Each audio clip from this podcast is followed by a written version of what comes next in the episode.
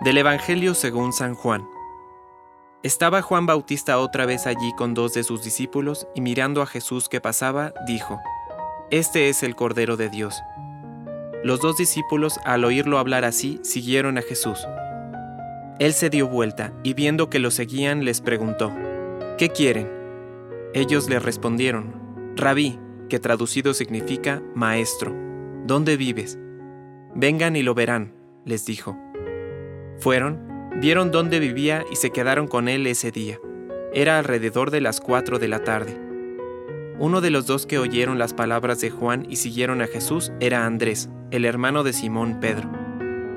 Al primero que encontró fue a su propio hermano Simón y le dijo, Hemos encontrado al Mesías, que traducido significa Cristo. Entonces lo llevó a donde estaba Jesús. Jesús lo miró y le dijo, Tú eres Simón, el hijo de Juan tú te llamarás Cefas, que traducido significa Pedro. Palabra de Dios. Compártelo, viralicemos juntos el Evangelio. Permite que el Espíritu Santo encienda tu corazón.